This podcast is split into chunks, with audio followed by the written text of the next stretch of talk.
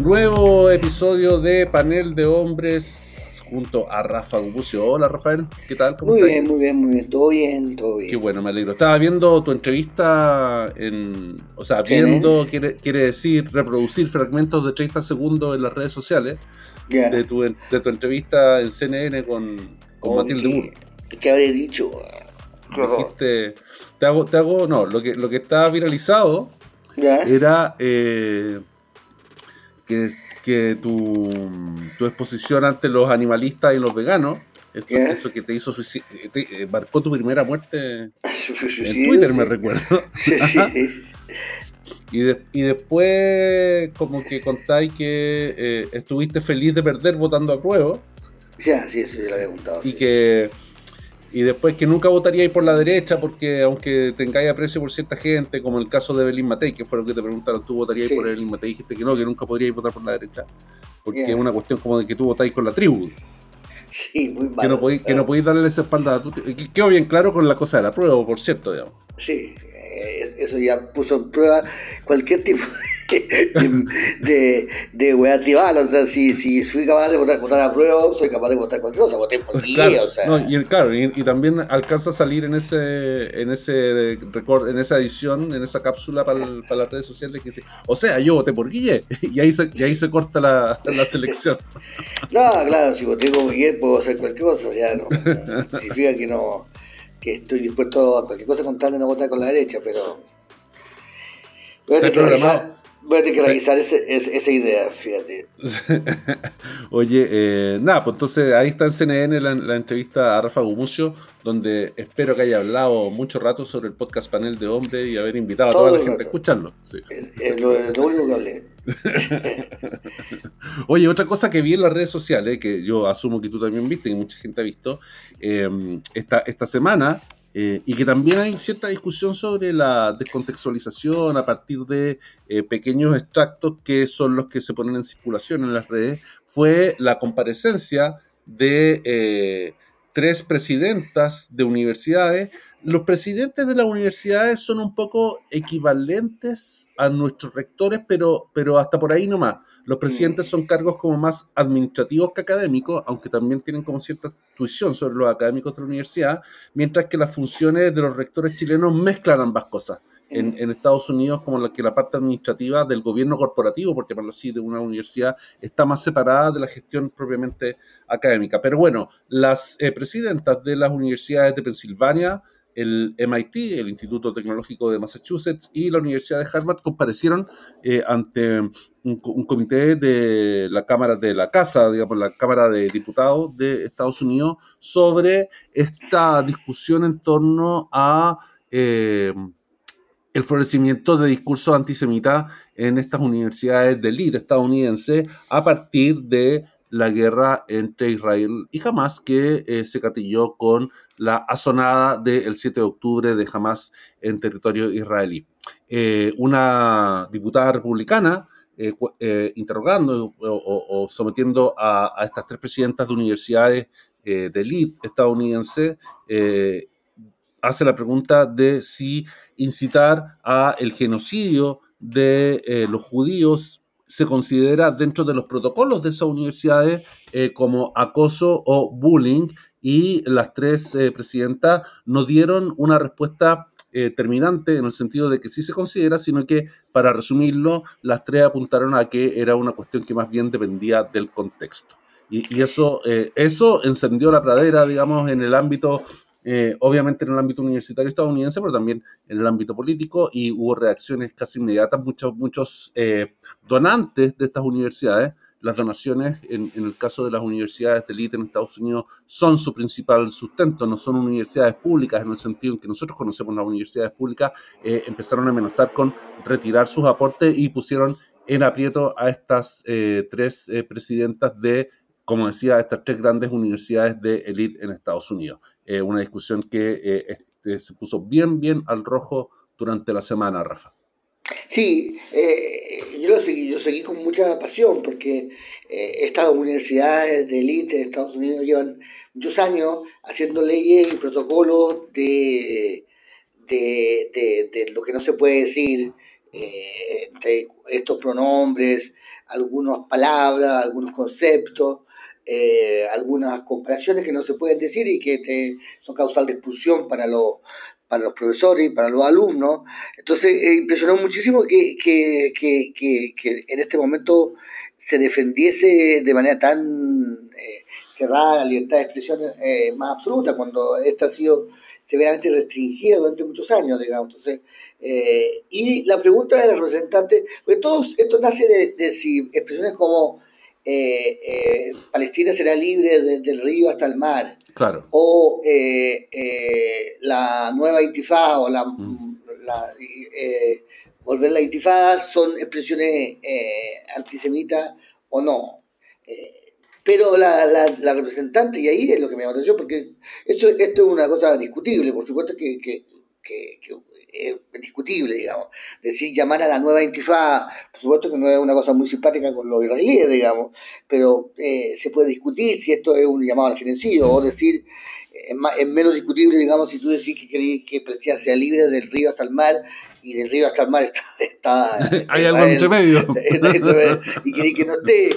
Eso no sería tampoco un gesto, de simpatía, pero no hay, no hay ninguna ilusión a alusión a los judíos en ese, en ese, en ese eh, pero eso es una discusión, digamos. Pero lo que dice la representante, y ahí es lo que me pareció impresionante, es que eh, ella dice específicamente eh, eh, llamar al genocidio de los judíos, llamar al genocidio de los judíos sería, eh, eh, sería posible o, entraría en los códigos de, de, de arrestment de, y, y, las tres presidentes dicen que no, que depende del contexto.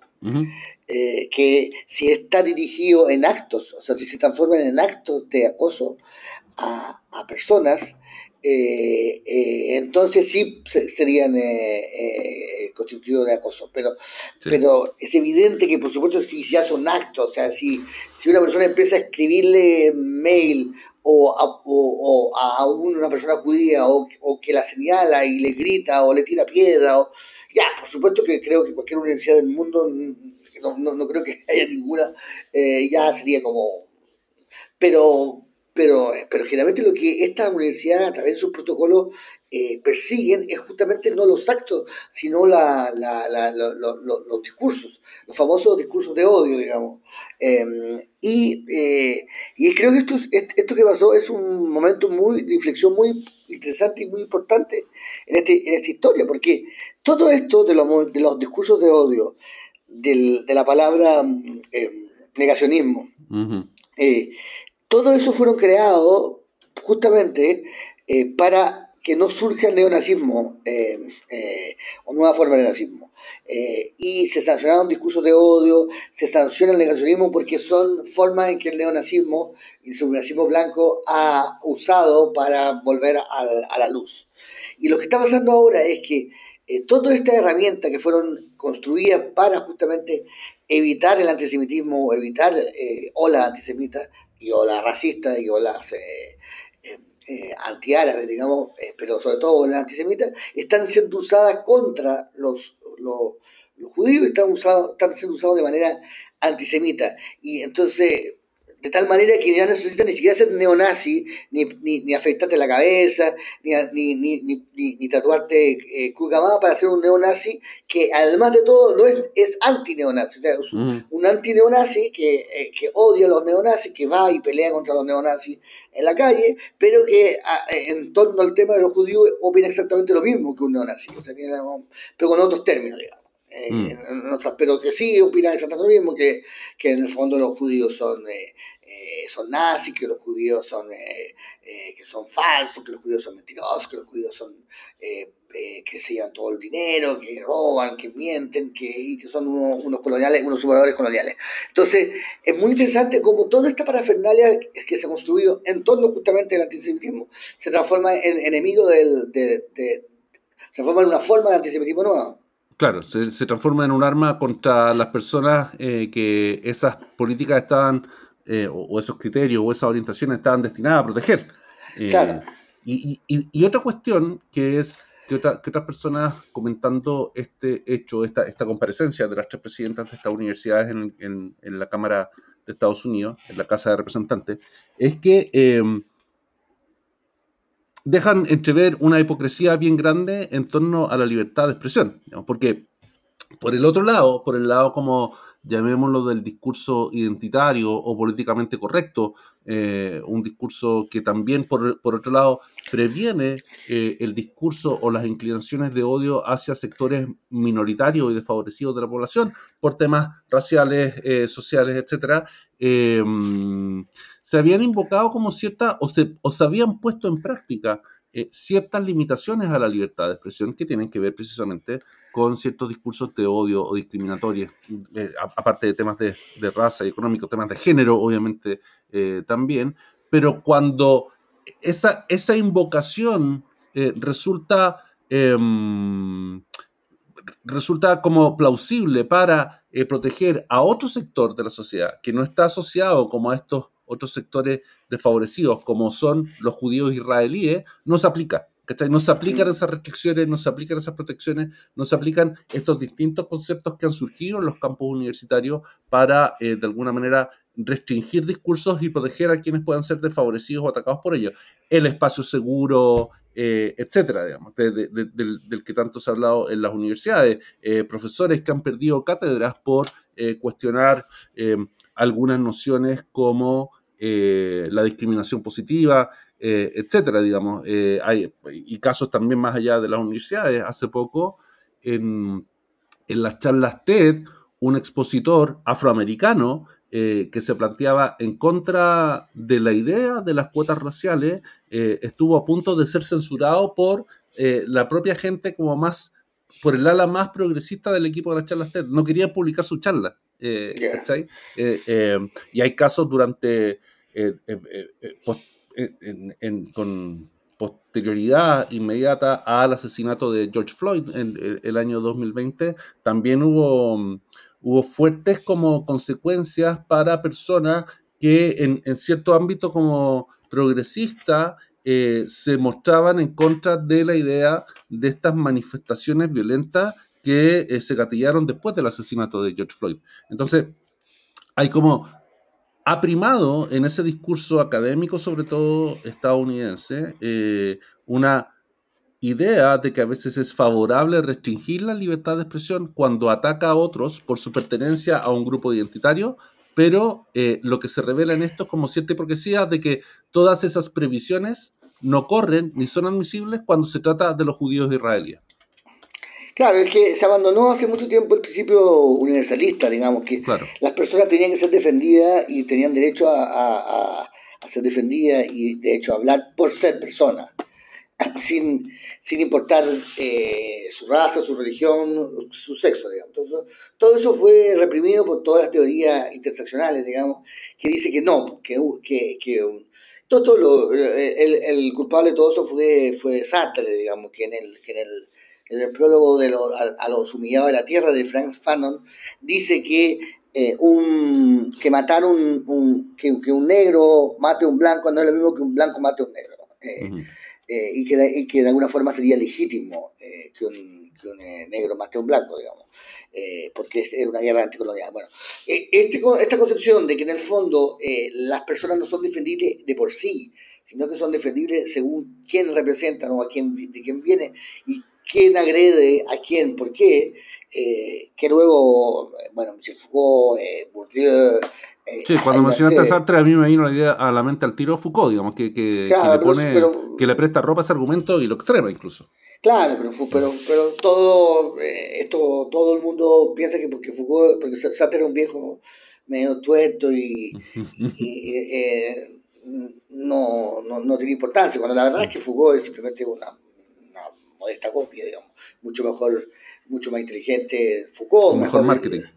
Sí, no, pero Foucault mucho más profundo, digamos, mucho mejor filósofo que Sartre, pero finalmente todos ellos son versiones de Sartre mejor hecho, peor hecha, pero que, que, que, responden al mismo modelo, al mismo cuadro intelectual, digamos. Lo que eh, Sartre también es el padre de esta contradicción al mismo tiempo, porque uno de los primeros libros de Sartre, uno de los más importantes, es, eh, eh, se llama Reflexiones sobre el antisemitismo, y él, él el tema del antisemitismo, porque era muy pro judío, digamos, de hecho, al final de sus días hay un cuento que se, o sea, él se transformó en un íntimo amigo de un trotskista que luego se transformó en un judío profundo y dicen que él se, se hubiese convertido al judaísmo. O sea, él mismo lo dijo, lo que pasa es que Simón de Beauvoir eh, llamó por teléfono para decir ah, que él se había convertido al, no al judaísmo, pero que había llegado a, a concluir que Dios existía y, y Simón de Beauvoir dijo, no, no, está viejo, está mal, no, no está diciendo lo que está diciendo. Y, fue divertido porque él citó una conferencia de prensa por teléfono, para contar que él había descubierto a Dios. Estaba Simón de Beauvoir y dijo, no, por favor no publiquen esto porque está viejo, eh, nunca creyó en Dios. Y bueno, el pobre Sartre terminó muriendo con su pobre, con su con su conversión religiosa que nadie negada, todo su por la mujer de su, vida.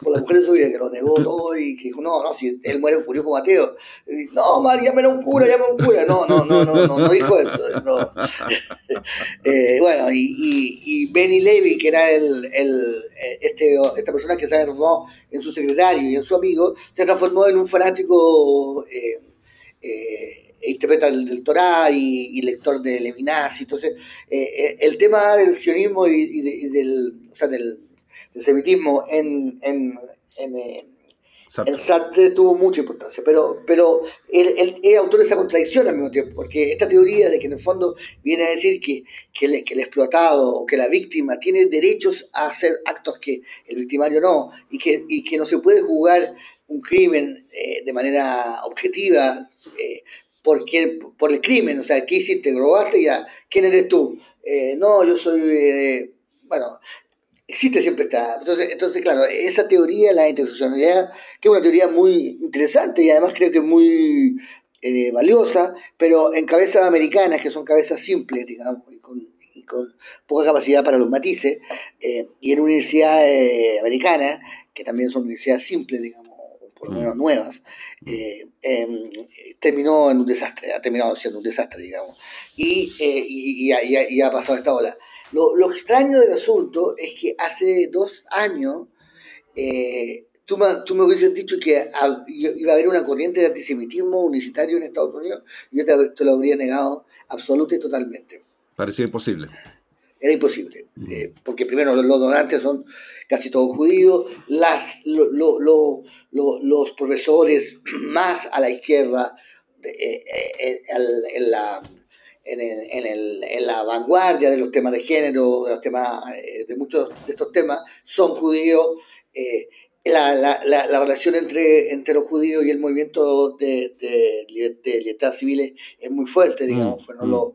Los, eh, hubo mucho, al lado de Martin Luther King había muchísimos eh, judíos, digamos, que fueron los, los primeros eh, blancos que se, que, que, se preocuparon del tema, digamos. Entonces, me, lo veía totalmente improbable, me, veía que en Europa, en Europa era es evidente que, que, toda la juventud es pro-palestina y que pero en Europa hay una, hay una comunidad árabe, magrebí, turca, enorme, y que tiene un enorme bueno, tiene un enorme poder y tiene también una enorme impotencia. O sea, realmente son los explotados y son los maltratados y son los mal vistos de estos países, con lo cual cualquier persona con sensibilidad social o sensibilidad política inmediatamente se pone del lado de los de, de, los árabes europeos. De los, europeos por desgracia, ISIS y, lo ha hecho tan mal y ha hecho estos actos tan bestiales que eso ya no es tan así, digamos. Pero, pero, pero yo me, me sorprende y me sorprende cómo el wokismo es tan, eh, es tan... Hay que pensar esto, y todos piensan eso es mm. completamente uniforme, es completamente, bueno, en el sentido muy, muy, muy totalitario, en el sentido, entonces, yo te aseguro que hace tres o cuatro años no existía este, este pensamiento anti, anti pro, Palestina y antisemita o anti-sionista, digamos. Eh, eh, y surgió de un día para otro y de un día para otro se transformó en universal en, como te digo, en universidades que están eh, financiadas por judíos, que, donde hay muchos profesores judíos, donde la, la izquierda de esta, de, esta, de esta universidad están, eh, eh, en ella están muy representados personas judías, en un país, Estados Unidos, donde Israel es visto como un, segundo país o como algo muy cercano, y donde la, la, la, la relación con Israel ha sido, ha sido siempre muy cercana, digamos o sea, es el único aliado en toda una región, digamos. O sea, recordemos que además es la única democracia en toda esa región. Sí, la única. claro, sí. Pero es, muy llamativo como... Ahora, yo creo que, este va a ser el suicidio del Wok. este va a ser su última...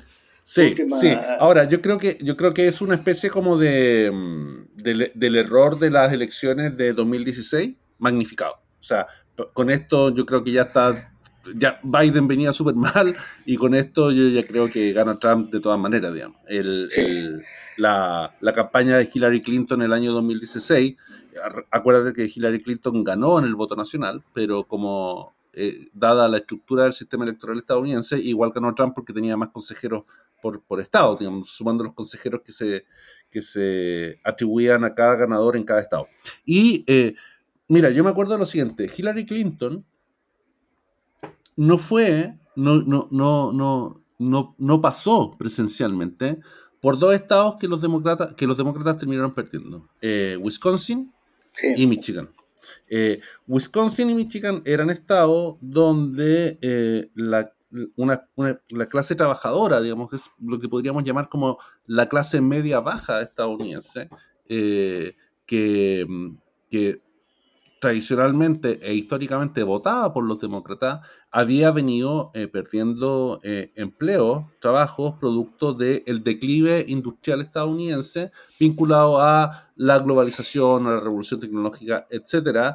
Eh, y esa gente tenía aspiración de un liderazgo político que planteara soluciones a sus problemas materiales, digamos, y además tenéis como una, toda una generación eh, de hombres que habían venido siendo el sustento de sus casas que de pronto se vieron sin pegas, sin generar recursos, lo que produce no solo una crisis material, sino que una crisis existencial eh, bien grande. Y eh, ya los demócratas estaban como imbuidos de cierto espíritu identitario y estaban mucho más pendientes de el matrimonio igualitario, la corrección política, los pronombres que cada cual elige para referirse a sí mismo, etc. Y se perdieron finalmente, los demócratas perdieron en los estados de Wisconsin y Michigan, lo que le dio el triunfo a Trump. Yo creo que esto de ahora apunta a que eh, los demócratas y los progresistas estadounidenses van a cometer el mismo error. Sí, eh, y parece que en la comunidad árabe mm, americana, en la comunidad musulmana americana además, eh, ha perdido todo, todo poder, ¿cómo se llama? Biden. Biden Sí, va a ser un error que, que se ha cometido muy Yo no puedo encontrar que Biden sea un buen candidato, digamos. No, yo tampoco, pero o sea, claro, ¿quién, en su sano juicio piensa, bueno? Eh, no, lo, no sé, hay un suicidio ahí. Sí. Y sí, yo creo que va a ser... Eh, sí, pero además, pero el suicidio del, del, del tiene que ver con, con, que, claro, primero esta, esta incoherencia que estamos viendo de que a todos nosotros nos han prohibido decir cosas y hablar cosas y ellos cuando se trata de las suyas no, no tienen el mismo el mismo, claro. Eh, el mismo, el mismo parámetro, el, mismo estándar. Pero yo creo que también es, esta eh, incoherencia del discurso, digamos, eh, que es como muy simplificado, esa simplificación extrema, digamos, de que es quién es el oprimido, entonces el oprimido es el que se ve oprimido, no, mm. al margen de lo que se, lo sea o no, lo, lo, va, lo va, lo, lo, va a tragar, porque es, es cosa de ver lo desagradable que ha sido en cualquier conversación donde se habla del tema trans, donde se cuestione el tema trans, se pregunte el tema trans, cómo se ha asumido con, que, que, el discurso, o sea, el cuestionar o el preguntar o decir algo, eh, es una ofensa directa y personal a las personas que son, eh, que son trans y, lo, y equivale a un insulto o o a, un, eh, o, eh, o, eh, o, una violencia. Eso todos lo sabemos, porque todos lo hemos vivido, mm. digamos. Mm. Entonces, que, que, nos vengan a decir que en el caso de, de los judíos israelíes, eso no es así. O sea, que habría que hacer un acto de intimidación y violencia directa, personal, para que esto fuese así, realmente hace que, que, que uno no pueda em, seriamente ya admitir que te vuelvan a, a, a callar, porque lo que, la forma de eh, de políticas del buquismo o de la, o de la ha sido eh, el callarte, ¿no? Mm. no ha sido nunca discutirte, ha sido siempre callarte con un argumento de, sensibilidad o de horror y, acusarte de fobias y de racismo y de odio, que, que por supuesto es una acusación ante la cual tú no puedes hacer nada, una acusación que además se transforma en funa, y luego la funa te calla. Entonces, ese es el tema. Y el segundo tema que me parece súper también importante es que el feminismo perdió total eh, credibilidad al no horrorizarse o al defender de manera tibia o incluso no defender eh, el caso de las mujeres en los países árabes y en, en especial y las eh, violaciones de Hamas en, su atentado del 7 de octubre. Claro, las violaciones de Hamas, el trato vejatorio, por decirlo menos, que, que Hamas eh, mantiene con las propias mujeres palestinas. el caso de... las condenas a muerte en Irán. Claro, eh, las violaciones y claro, y no sé, cortar los senos de una mujer que está viva, mm. violarla delante de todo el mundo, son cosas que eh, pero además de, actos de, horror, que, también hay algún, muchos comentan en Israel, digamos, está la, la, idea de Hamas, está el, eh, una cosa es que, un, grupo puede ser muy violento con mujeres y tratar muy mal, pero otra cosa es que esto esté en su constitución, o sea, en su, su, idea, en su visión del mundo, y, y, el silencio con que el feminismo ha asumido todo esto, o sea, ha callado todo esto, hace también muy poco creíble ya cualquier demanda o cualquier... Eh, eh, eh, claro, eh, demanda. De género, una demanda de género, de, igualdad de género, porque claro. O sea, yo, yo, creo que siempre ha sido creíble porque, mm. porque todos hemos estado de acuerdo con eso. O sea, que tú me decís la igualdad salarial, la igualdad de eh, la cantidad de cargos, eh, paneles donde haya mujeres y no solo imbéciles hablando. a propósito. Eh, eh, todo eso estamos todos de acuerdo. Nadie ha estado. hay gente que está en desacuerdo, por supuesto, pero no, no, ni siquiera se muestra mucho. Pero lo que sí eh, quedó claro es que, es que la idea de que, de que de que realmente el enemigo es el heteropatriarcado y que el heteropatriarcado tendría que ser asumido cuando una, un grupo es abiertamente heteropatriarcal, heteropatriarcal, heteropatriarcal. al, al, al, cubo, y, ante ese se queda uno callado o, o, o, incluso lo apoya, digamos, decir, no, después de que yo vi una manifestación con, con, mucho, con no sé, 100.000 mujeres con, con burka y con, y con, eh, y con velo, eh, en Londres para apoyar la causa palestina, tú decís, bueno, entonces ya no, no me vengan a hablar que aquí, o sea, usted, no, de cartón nomás, ¿cachai? O sea, no, no, o sea... Te voy a tirar, ¿sabes qué? Te voy a tirar una, una, un, un como un esbozo, un croquis eh, de una hipótesis que yo creo que, que, en la cual hay que meterse e indagar, digamos. Pero no observáis como una estética similar entre, eh, digamos, la estética, las tesis Pussy Riot y la burka? Ah, totalmente. Entonces, algo, tiene que haber alguna pulsión, alguna weá inconsciente que, te lleva a, este como eh, ocultamiento de la identidad, a veces desde un polo progresista y a veces desde un polo fundamentalista conservador, que se tocan en algún punto a través de esa propia estética. ¿Cachai? Sí, yo, yo creo que el ocultamiento de la identidad o, el enmascaramiento tiene que ver con una, cultura nuestra donde la cara y el rostro se han transformado en una vera dictadura. O sea, eh, después de, pasar un tiempo en Tinder o un tiempo en Facebook, o en, eh, tú terminar queriendo tener, ponerte una máscara, porque realmente es, la sensación de que tu cara, de que tu rostro, de que tu, de, que tu, sonrisa es realmente una, una, una cuestión de mercado. Eh, y, y, lo, y, el mercado es el mercado del rostro, digamos, bueno, Tinder y, todos los, todas las aplicaciones de, de, de, citas son, las son los más se, ve eso, digamos, en que tú eres descartable y te descarta. Entonces, yo creo que sí hay una necesidad, hay una sed, una, una búsqueda de liberarse de esta imposición. Eh, social, que es la disposición de mostrarse y de, encontrarse, y además no todo el mundo tiene una bonita cara que mostrar también, entonces... Claro. Eh, eh, y, y, todo, y todo, todos nosotros necesitamos una oportunidad más allá de la cara. Claro, y es muy injusto, además porque las caras no son, ay, naciste con bonita cara, primero que naciste como una cara significa que hay una que hay un trabajo genético, digamos, en que, que se fueran escogiendo gente bonita, pero no solo eso. Eh, eh, todos sabemos que hay plata detrás de la cara, que hay trabajo, que hay, que hay, entonces, que entonces hay una injusticia ahí. Y todo movimiento de justicia social siempre, incluido el cristianismo y el islam y, y, el socialismo, han luchado contra la idea de la desigualdad eh, física, la desigualdad eh, estética, eh, como algo, como enemigo de cualquier tipo de justicia social. Porque es cierto, si el día de mañana todos usáramos un uniforme, el mismo uniforme, y, viviéramos en las mismas casas, habría Alain Delon y Romy Schneider y, ¿me entendés? Y cagamos, o sea, y, y, Alain Delon puede estar vestido igual que, que estoy vestido yo, pero no, no igual que yo.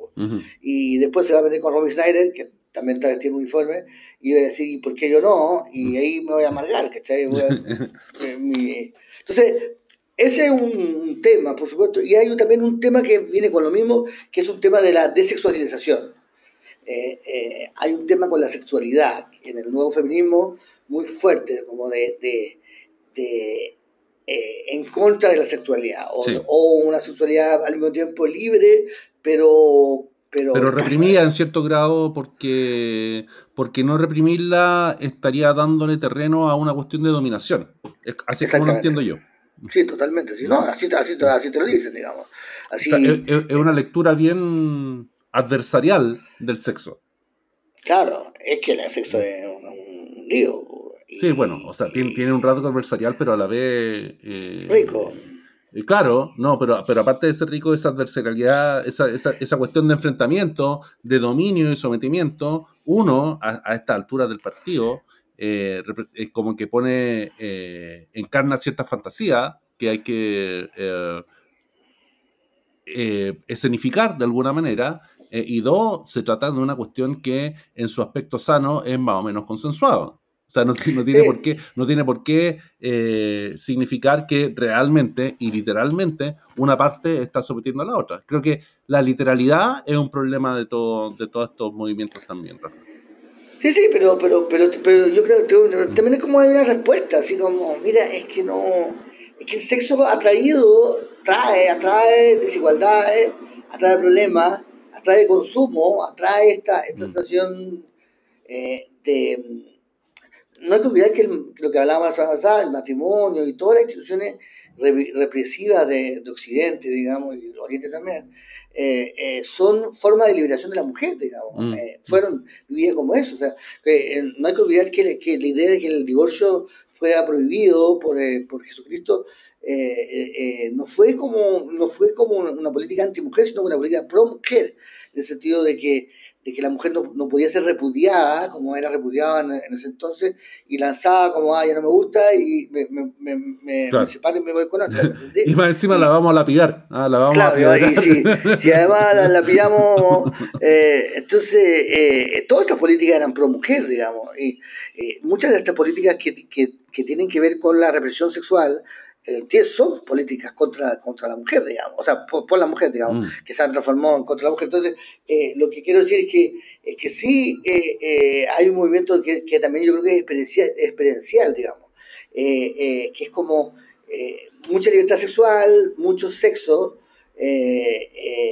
consensuado y todo, y hay un momento en que eso se transforma en un mercado, se transforma en un, en un consumo, se transforma en un cansancio, se transforma en, una, en un y además, si, si, si el sexo heterosexual no trae casas, hijos, eh, eh, vacaciones. Eh, sí, ¿para qué? ¿Me entendí? Entonces, entonces empieza, entonces claro, hay un periodo de desexualización de, de, de que claro, como te digo, las grandes religiones y los grandes movimientos sociales de toda la época han venido acompañados con, primero, con las dos cosas al mismo tiempo, como con orgías al lado y con prohibiciones eh, eh, eh, del, de la sexualidad. Sí, y como una especie como de límites al deseo, como de canalización del deseo, digamos, claro. de una forma, una cuestión que no es canalizable finalmente. es que también es muy religioso toda esta cuestión, como que finalmente hace poco ah, también en, en, en, esa fuente tan irredarguible y confiable que son las redes sociales, vi una cita de John Adams, uno, uno de los fundadores de Estados Unidos, que decía que la constitución estadounidense iba a funcionar en el caso específico de Estados Unidos porque se, trataba de un pueblo muy religioso. Evidentemente, él se está refiriendo al grupo de protestantes blancos que redactaron eh, la constitución en ese momento. Y es verdad, o sea, es, es, es, un país que tiene esa génesis muy religiosa, que durante su historia ha tenido como un componente religioso eh, bien, bien presente, eh, toda la época de la Casa de Brujas, Salem y todo lo demás.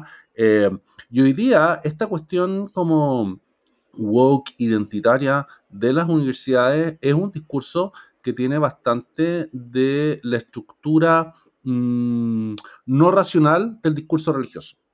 Eh, y que por lo tanto no se cuestiona y que se, y, que se actúa según el dogma nomás. ¿cachai? Entonces, eso, eh, tú, tú, hace un momento decías, esta gente de un día para otro empieza a actuar dogmáticamente eh, de formas inesperadas. Pero yo creo que eso también tiene mucho que ver con cierto análisis más religioso que racional de eh, las prescripciones que se hacen a partir de ciertas orientaciones ideológicas o culturales. Sí, eh, lo que pasa es que eh, es lo que tú dices, hay una cosa religiosa y porque, porque la, la, la, la experiencia woke es una experiencia de, de, de, una experiencia integral, una experiencia vital, digamos. Entonces, no es una experiencia intelectual, digamos. Esta idea eh, que quizás nosotros llevamos hasta el abuso, de que yo puedo opinar una cosa, pero más o menos vivir no tan parecido con lo que yo opino, y, y juntarme con alguien que opina exactamente lo contrario, y, y, y llevarnos bien, y conversar, porque en el fondo mis opiniones o mis convicciones atañen a una parte de mi vida, pero mm. no, a, no al todo, digamos, ni, ni a las partes esenciales. Eso es, es, es, una de las cosas que el wokismo eh, más persigue, porque entiende, porque entiende que la experiencia tiene que ser una experiencia integral. Entonces, eh, eh, eh, Uribe, que es una joven eh, escritora, no sé sí. ya que, si es tan joven, pero escribió un libro eh, que se llama Destruirlo Todo, una cosa así. No destruía nada el libro, pero bueno. pero decía que ella se hizo feminista y que ser feminista era como tener unos anteojos. Entonces ella se ponía esos anteojos y todo lo veía, todo lo, lo, lo veía distinto que son los fenómenos de conversión tienen que ver con eso, digamos. Mm. que tú te pones unos anteojos y todo, eh, todo lo que te, te eh, no era claro ahora es claro, ahora lo, lo veis todo. Entonces, em, eh, claro, el, el, problema es que, que, que, y claro, que de repente los anteojos te acostumbraste a los anteojos, tienes que cambiarte cada vez, ponerlo con más lentes, digamos. Pero el problema es que la vida sigue siendo sin anteojos, digamos. Entonces, cuando se te quitan los anteojos, quizás. Entonces, pero es la idea de que yo tengo una idea y una ideología y esa ideología me, me cubre todo aspecto de mi vida. Y entonces, eh, eh, sí, por supuesto, se parece muchísimo más a una conversión religiosa, digamos. Sí. Eh, y además con la idea, que es lo que yo nunca he podido compartir con, con, el, con los americanos, digamos, de que se puede mejorar primero a las personas y luego a la universidad y luego a la sociedad, se puede mejorar. O sea, después de 20 años de no decir un pronombre, no se te va a ocurrir más. Entonces voy a, vaya a ir mejorado, es una buena persona. Eh, eh, esa, esa visión de la mejoría de los humanos, digamos, y de su... me, me, me, ha resultado siempre... Eh. Incomprensible, pero, pero es la base de Estados Unidos, o sea, es el centro, entonces por más incomprensible que a mí me parezca, no, no se los puedo quitar, digamos, porque es, es el centro de su visión. Sí. Si, si tú tienes la visión de que la gente no mejora y de que no, y que no puede cambiar, porque más o menos es lo que es, y bueno, entonces, no, mejor te mandan a Europa o África, no sé, cualquier lugar donde la gente no cree que, que, va, que va a mejorar, digamos. Bueno, más aún en América Latina, en que siempre se cree que la gente va a empeorar, digamos. eh, eh, eh, que se va a corromper, digamos. Los americanos todavía creen que la corrupción es, un, es, es una caída personal. Mm. Una, no. una, una, la, la, pérdida de un estado de gracia. Oye, hace poco claro. vi un documental que no me fijé si era nuevo o era antiguo, pero es un documental sobre eh, la crisis de los rehenes estadounidenses en Irán, el 79. Ah, no, ¿dónde sale esto? Está, está en HBO, parece. sí, en HBO. Eh, bueno, y es la historia de estas personas que pasaron más de un año como rehenes en la embajada, en el edificio, ya dejó de ser embajada estadounidense en Irán cuando eh, cae el régimen del Shah, cuando cae la, monarquía del Shah y se instala la teocracia fundamentalista del Ayatollah Khomeini. Eh, y una de las cosas que aparecen ahí como contexto de la vida en Irán es que el, farsi, que es el persa que se habla en, en Irán, tú caché que no tiene géneros gramaticalmente. Ah, eh, ah, eh, y, es, y es una de las sociedades, o sea, era una sociedad bastante abierta en la época del Chá, pese a ser una monarquía, pese a ser un, Estado autoritario, eh, y luego pasa a ser una teocracia fundamentalista, lo que a mí me hizo pensar que en realidad el lenguaje no tiene nada que ver. O sea, imagínate lo igualitaria que debería ser una sociedad donde los pronombres no tienen género y sin embargo eh, es, un, régimen de sometimiento femenino, eh, tal vez de los más, de los que han durado más en nuestra historia moderna eh, y bastante brutal, digamos, o sea, con, muchas, muchas limitaciones a las mujeres.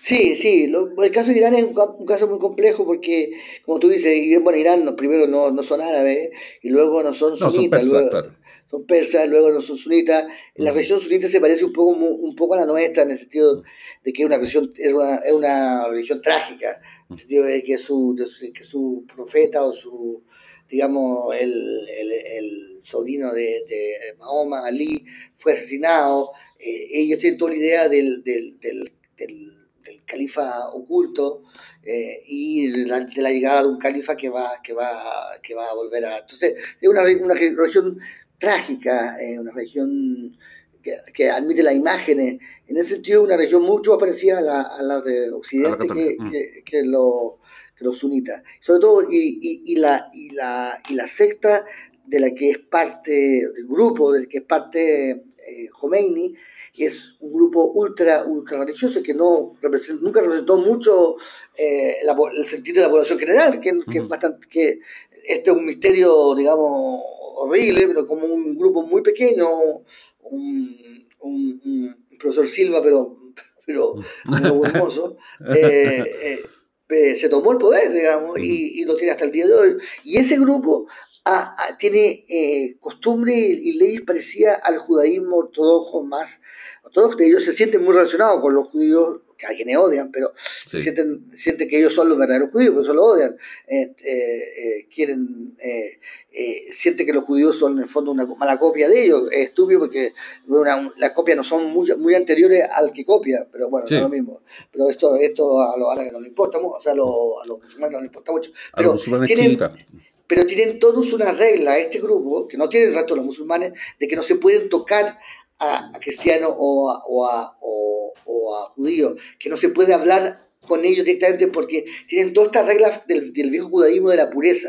Mm. De que si tú comiste un, un, un, alimento impuro o si tú... Eh, eh, te, entonces, todas estas reglas que no existen en, en, el, en el otro Islam, en el otro Islam, o sea, en el otro, en el Islam sunita, tú convertes, puedes conversar con un cristiano o, o, hablar o, tomar, o tocarlo y nadie, nadie te va a decir, oye, quedaste impuro. No, no, no, no pasa nada. Eh, eh, esta, esta, esta, tradición dentro del, del chiismo es, tiene toda esta idea de la impureza física, digamos. Entonces, mm. el, el, judío no es solo como, como en todo el Islam, todo el Islam piensa que los judíos son inferiores, que los judíos son, como te digo, eh, todo el Islam piensa que los, judíos son copiones, que ellos escribieron mal el, la Torá que, de adrede. Claro. el, el, Corán, el Corán es una corrección en el fondo. Claro, eh, San Gabriel le contó, sea, Gabriel le contó a, a, a Mahoma la firme y le dijo, y, pero ay, le dijo Mahoma, pero esto se parece un poco a, a la Torah. No, es que la Torah lo hicieron, pero lo hicieron mal, por lo, de adrés, porque son malvados. Y ahí viene toda esta idea de que en el fondo los judíos son malvados, digamos. Y son, pero, eh, pero sí existía una, eh, eso es cierto, como también siento que tiene una gran tolerancia, una tolerancia que se basaba en la tolerancia de que hoy son malvados, pero bueno, ¿qué importa? Están ahí, eh, pero sí, como te digo, eh, eh, la, la, idea de pureza, de no poder tocar, de no poder, es una idea de, de este grupo muy particular, digamos, del, del chismo. del islamismo. claro y, no, todo cagado, ya, Rafa, vamos a, cerrar acá con esta, recordándonos, a mí esta, esta cuestión como de la Ayatollah y el Chá me hace recordar las elecciones que vamos a tener entre, eh, ya luego en Chile, porque, porque hay, que, hay que elegir entre la Ayatollah y el Chá, Para mí. Así que. Cacao pipí. claro, nuestro próximo episodio va a ser el último antes de esa elección, Rafa. Así que nos encontramos ahí. Que te vaya muy bien. Perfecto, ya. ya. Un abrazo, chao. Chao.